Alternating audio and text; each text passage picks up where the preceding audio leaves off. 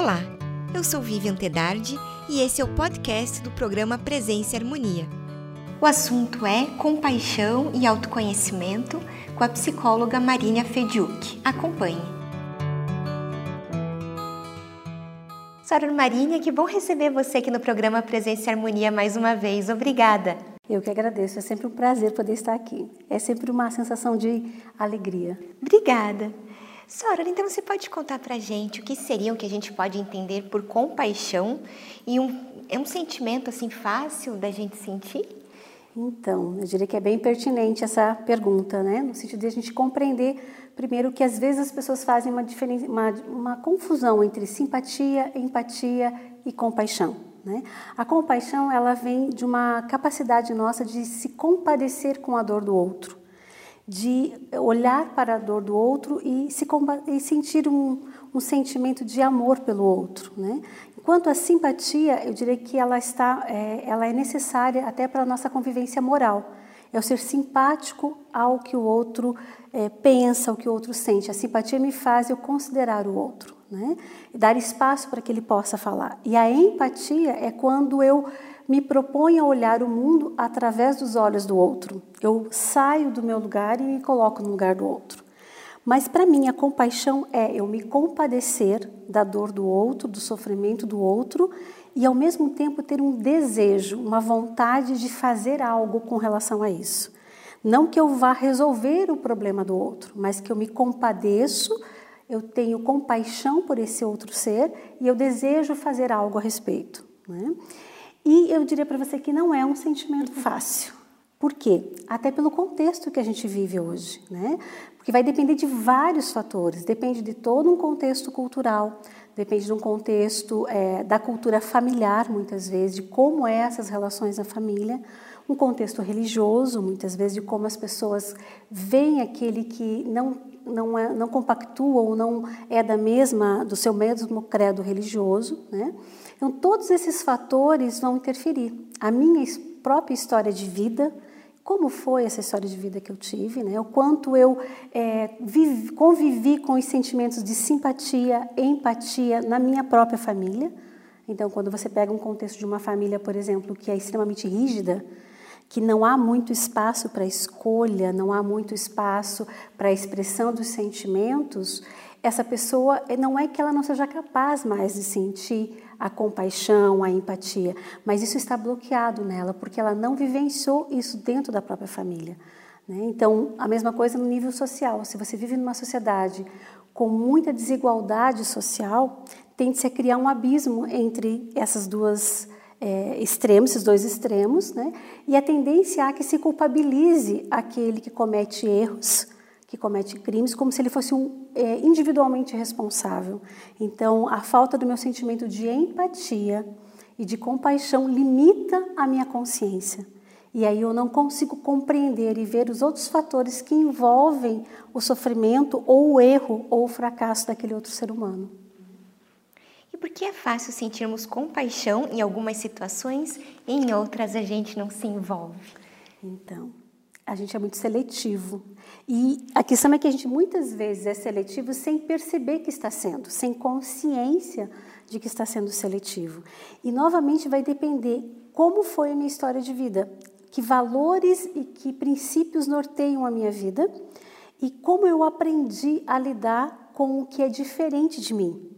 Né? Se eu não consigo lidar com a diferença, se eu acho que o outro tem que pensar, agir e até mesmo passar pelas mesmas coisas que eu, eu vou ter mais dificuldade de sentir compaixão. Então, é, esse sentimento de compaixão, ele muitas vezes ele vai estar atrelado a essa necessidade de eu poder ver além da minha própria realidade. Né? Então, vamos pensar, por exemplo, numa pessoa em que ela tem muitas dores, ela tem uma história de vida às vezes difícil, onde ela passou por muitos traumas e ela não pôde resolver esses traumas, né? ela não pôde olhar para isso, ela não pôde considerar. Ela vai ter uma tendência de fugir desses sentimentos. Então, quando ela vê esse sofrimento no outro, ela pode, em vez da compaixão, ter uma negação ou até mesmo um julgamento. Eu diria que o julgamento é uma das coisas que mais dificulta o nosso sentimento de compaixão e o que mais faz com que nos tornemos seletivos. Então, eu vou ter compaixão de alguns e não de outros. Eu tenho compaixão de quem é do mesmo credo do que eu e não tenho compaixão pelo outro, apesar de serem humanos. Eu tenho compaixão mais por alguém da mesma classe social do que por outras. E aí, raças, né? então as várias diferenciações. Isso vem a partir do momento que eu entro no julgamento do que é certo eu considero certo, o que eu considero bom e o que eu considero errado. E deveríamos buscar primeiro a compaixão ou o autoconhecimento? Então, sempre o autoconhecimento, né? O autoconhecimento é que vai fazer com que você perceba como você se constituiu como ser humano, como que você construiu a tua história, o que está permeando os teus pensamentos, o teu julgamento, que crenças você criou a partir de toda a tua história de vida.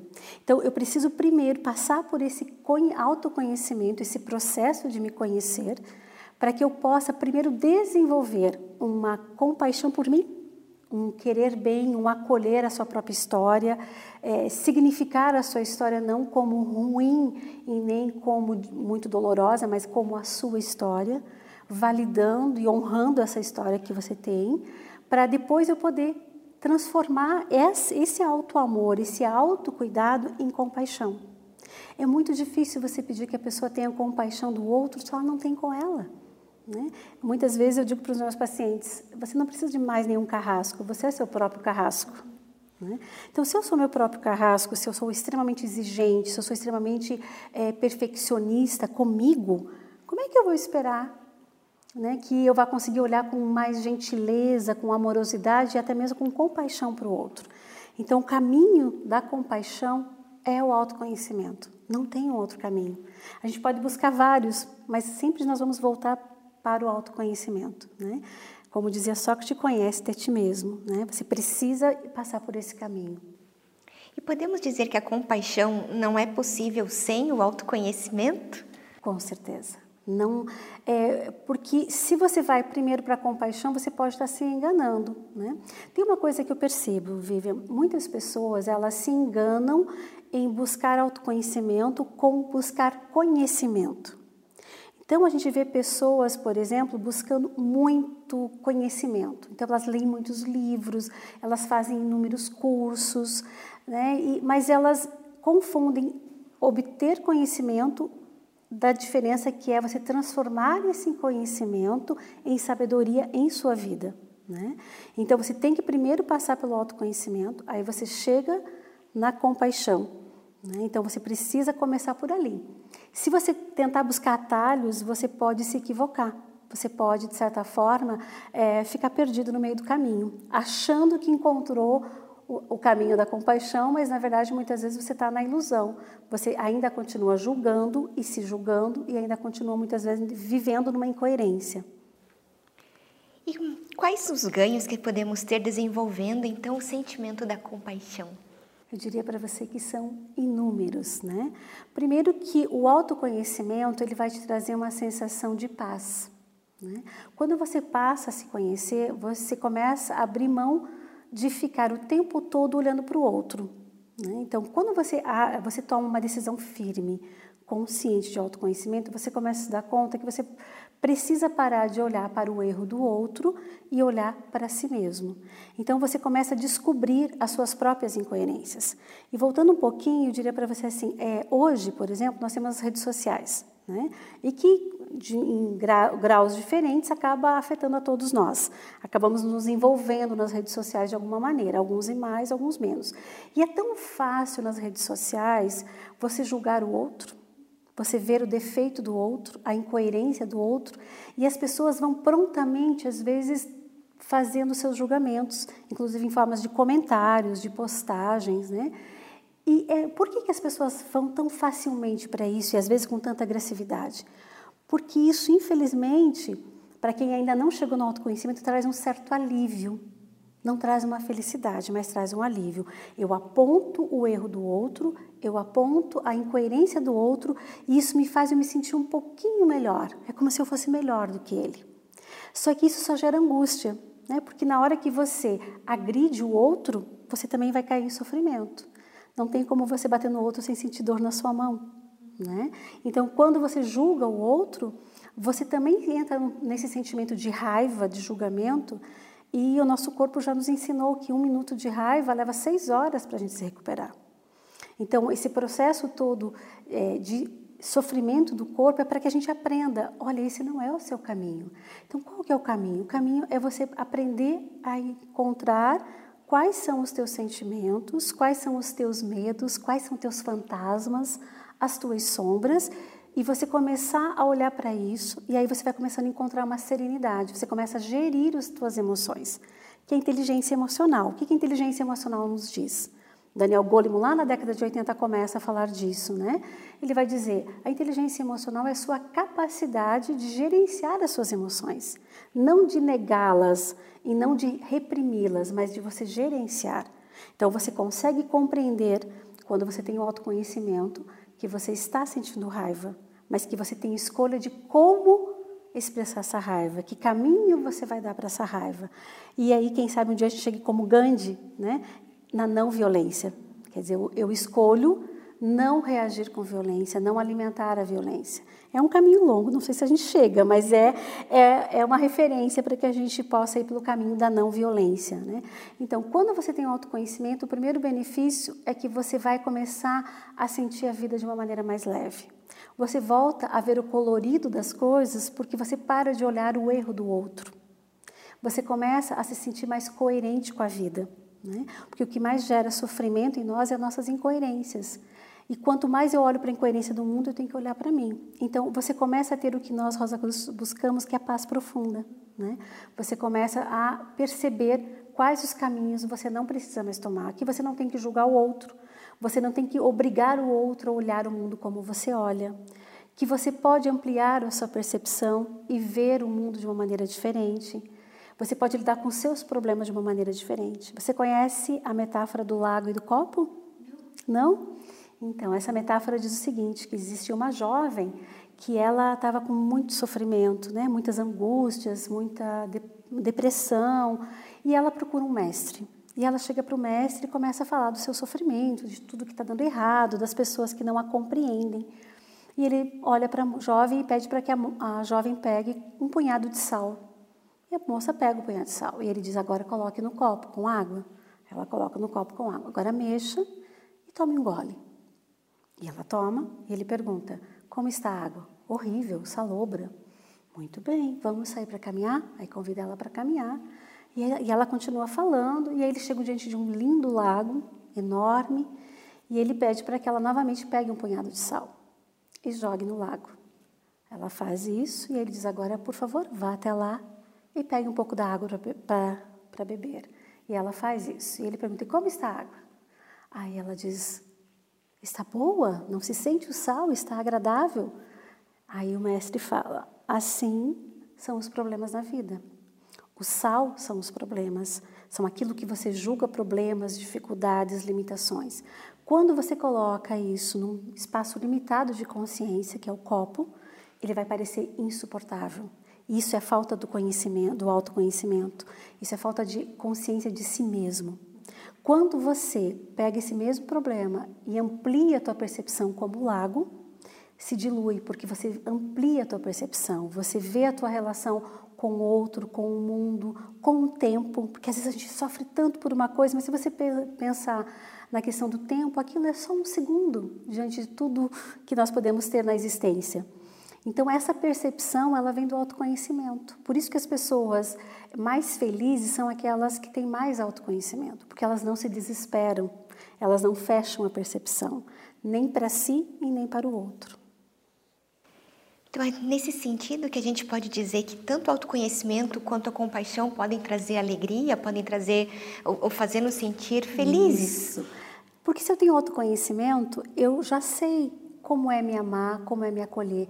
E eu olho para o outro e vejo o outro em sofrimento, eu consigo dizer: eu sinto muito por você.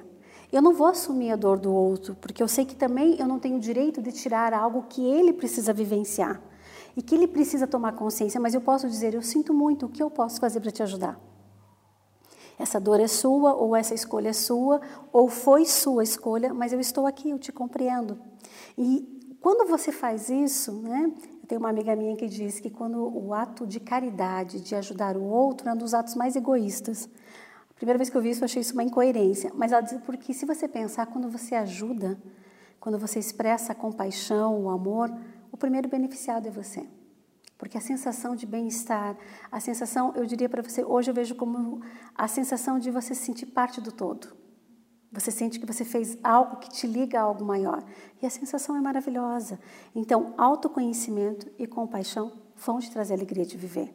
Vai trazer um colorido. E hoje um dos temas mais buscados nas redes sociais é propósito. O que leva a essa busca? Por que as pessoas, então, cada vez mais querem ter um propósito de vida e que relação isso tem com o autoconhecimento? Então, realmente, as pessoas estão procurando muito essa palavra propósito, né?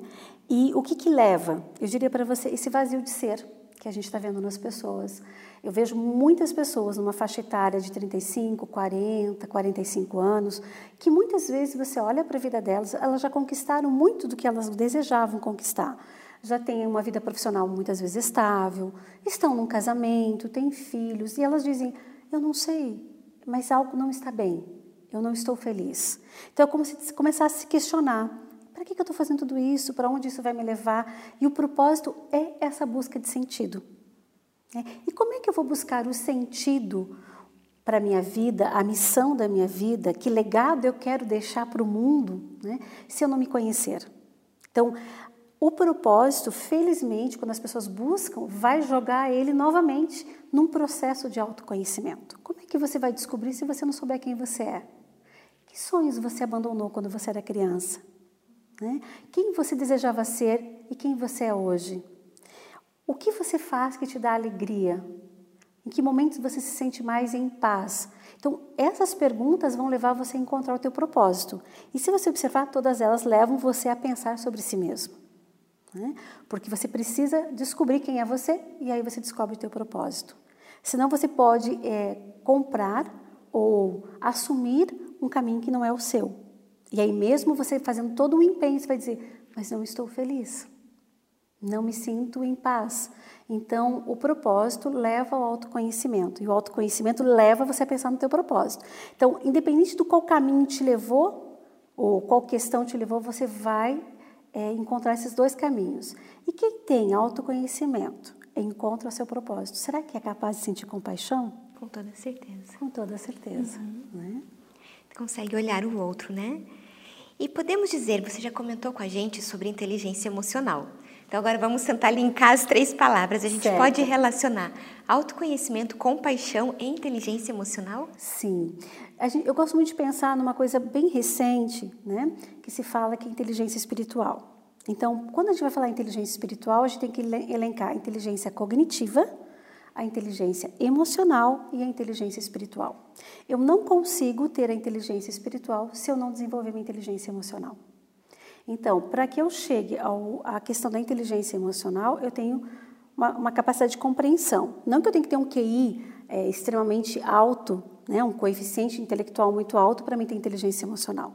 Mas a grande, o mais importante é você entender e todas as pessoas entenderem que a inteligência emocional eu posso desenvolver sempre. O cérebro tem neuroplasticidade. Nós temos capacidade de estimular, de nos estimular e de buscar novos caminhos, novas conexões neurológicas. Então, eu preciso desenvolver minha inteligência emocional. E, fatalmente, quanto mais eu desenvolvo minha inteligência emocional, mais eu vou pensar em propósito. E quanto mais eu pensar em propósito, mais eu vou me perguntar sobre o sentido da vida, que tem a ver com o coeficiente de inteligência espiritual, que é o QS. Né? Então, hoje se fala que há uma região no cérebro que seria, que seria chamada de partícula de Deus que faz com que a gente se conecte com esse sentimento do divino, da espiritualidade, né? que não está atrelado a dogmas e religiões, mas um sentido de espiritualidade, uma compreensão de coletividade, de pertencimento a esse todo. Né?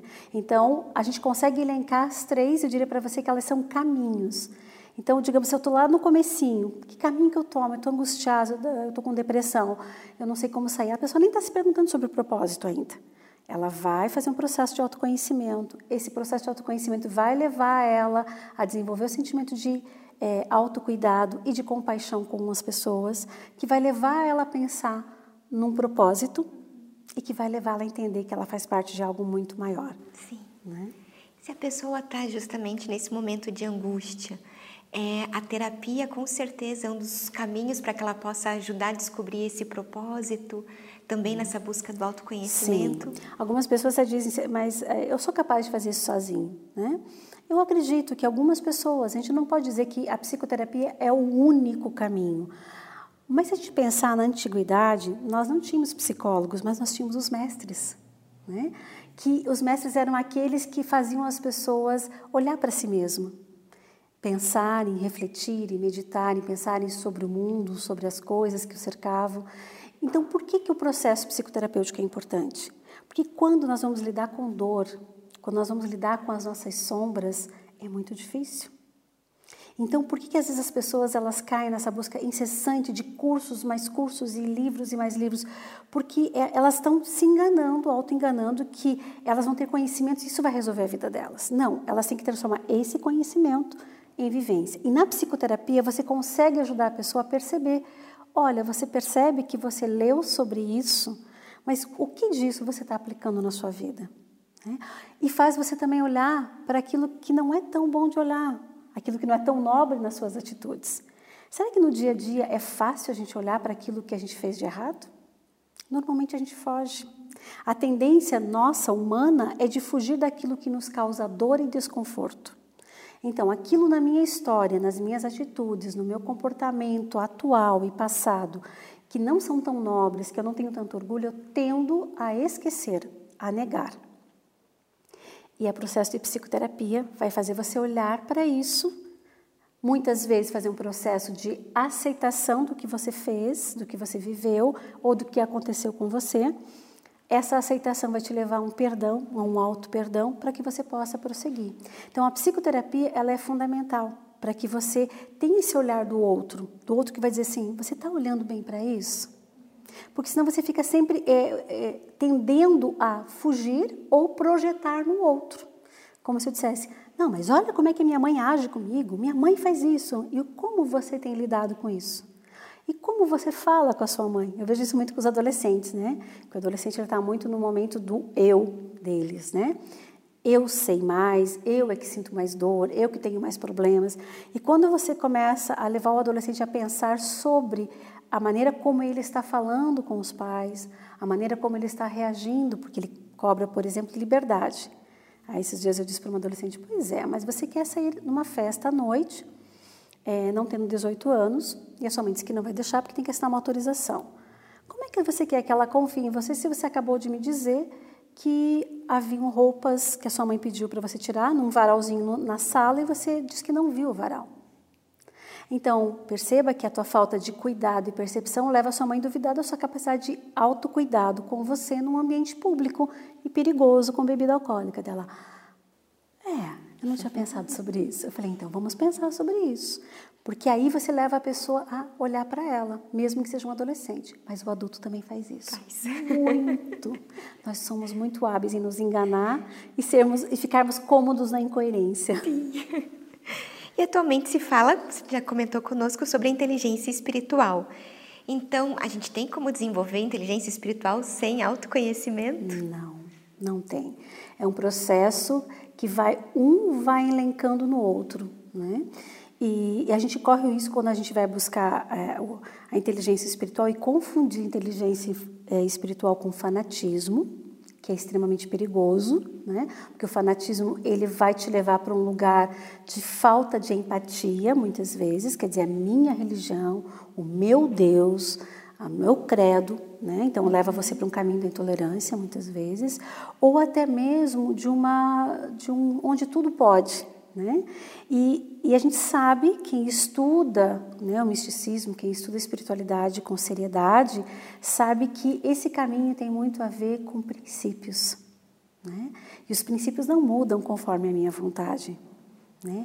O que é certo é certo, independente da minha vontade. E se eu não tenho autoconhecimento, eu tento a manipular. Né? Então, uma pessoa é, que se diz muito espiritualizada ou que usa a espiritualidade sem ter um autoconhecimento, ela se torna um perigo.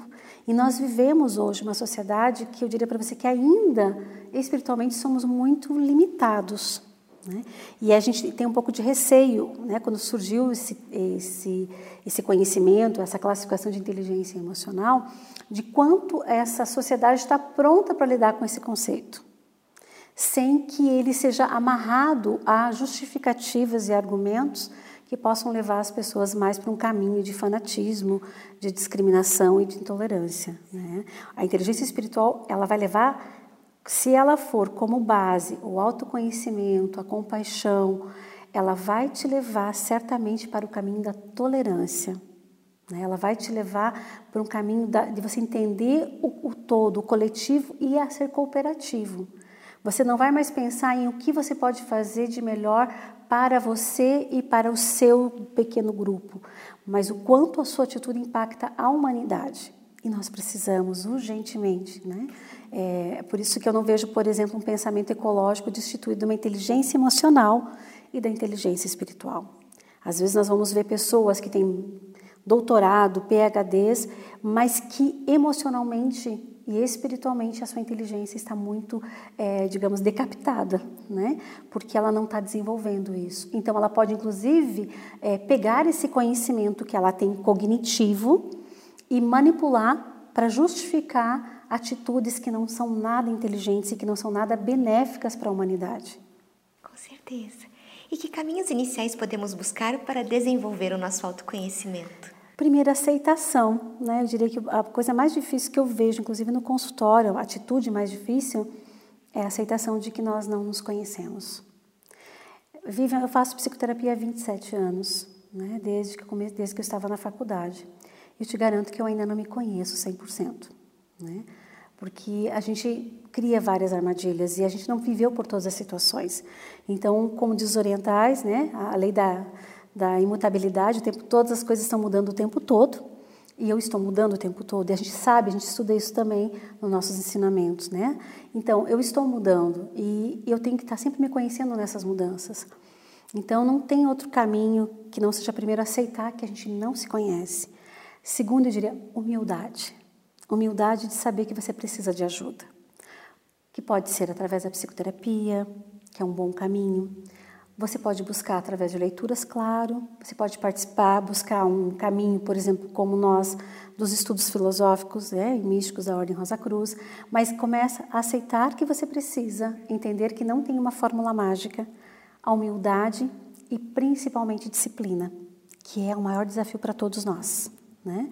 Porque quando eu falo disciplina, não quer dizer que eu sou uma pessoa disciplinada, quer dizer que eu tenho consciência que esse caminho é importante. Então, essa disciplina de não desistir. Eu sempre falo assim, olha, não tem problema você ter é, de, parado, não tem problema você ter desistido. O importante é que você se perceba que você parou, que você desistiu e que você retome. Porque até as coisas se tornarem um hábito, se tornarem parte de você, leva um tempo. O cérebro aprende por repetição. E, às vezes, conforme o hábito, ele se forma em 28 dias. Às vezes, em três meses. Às vezes, precisa de muito mais tempo. Então, aceitação, humildade, disciplina e atitude. Né? Senão a gente vai deixando para depois. Ah, ano que vem eu vou fazer isso. Ah, daqui seis meses. Não, no meio do ano eu prometo que eu vou procurar uma terapia.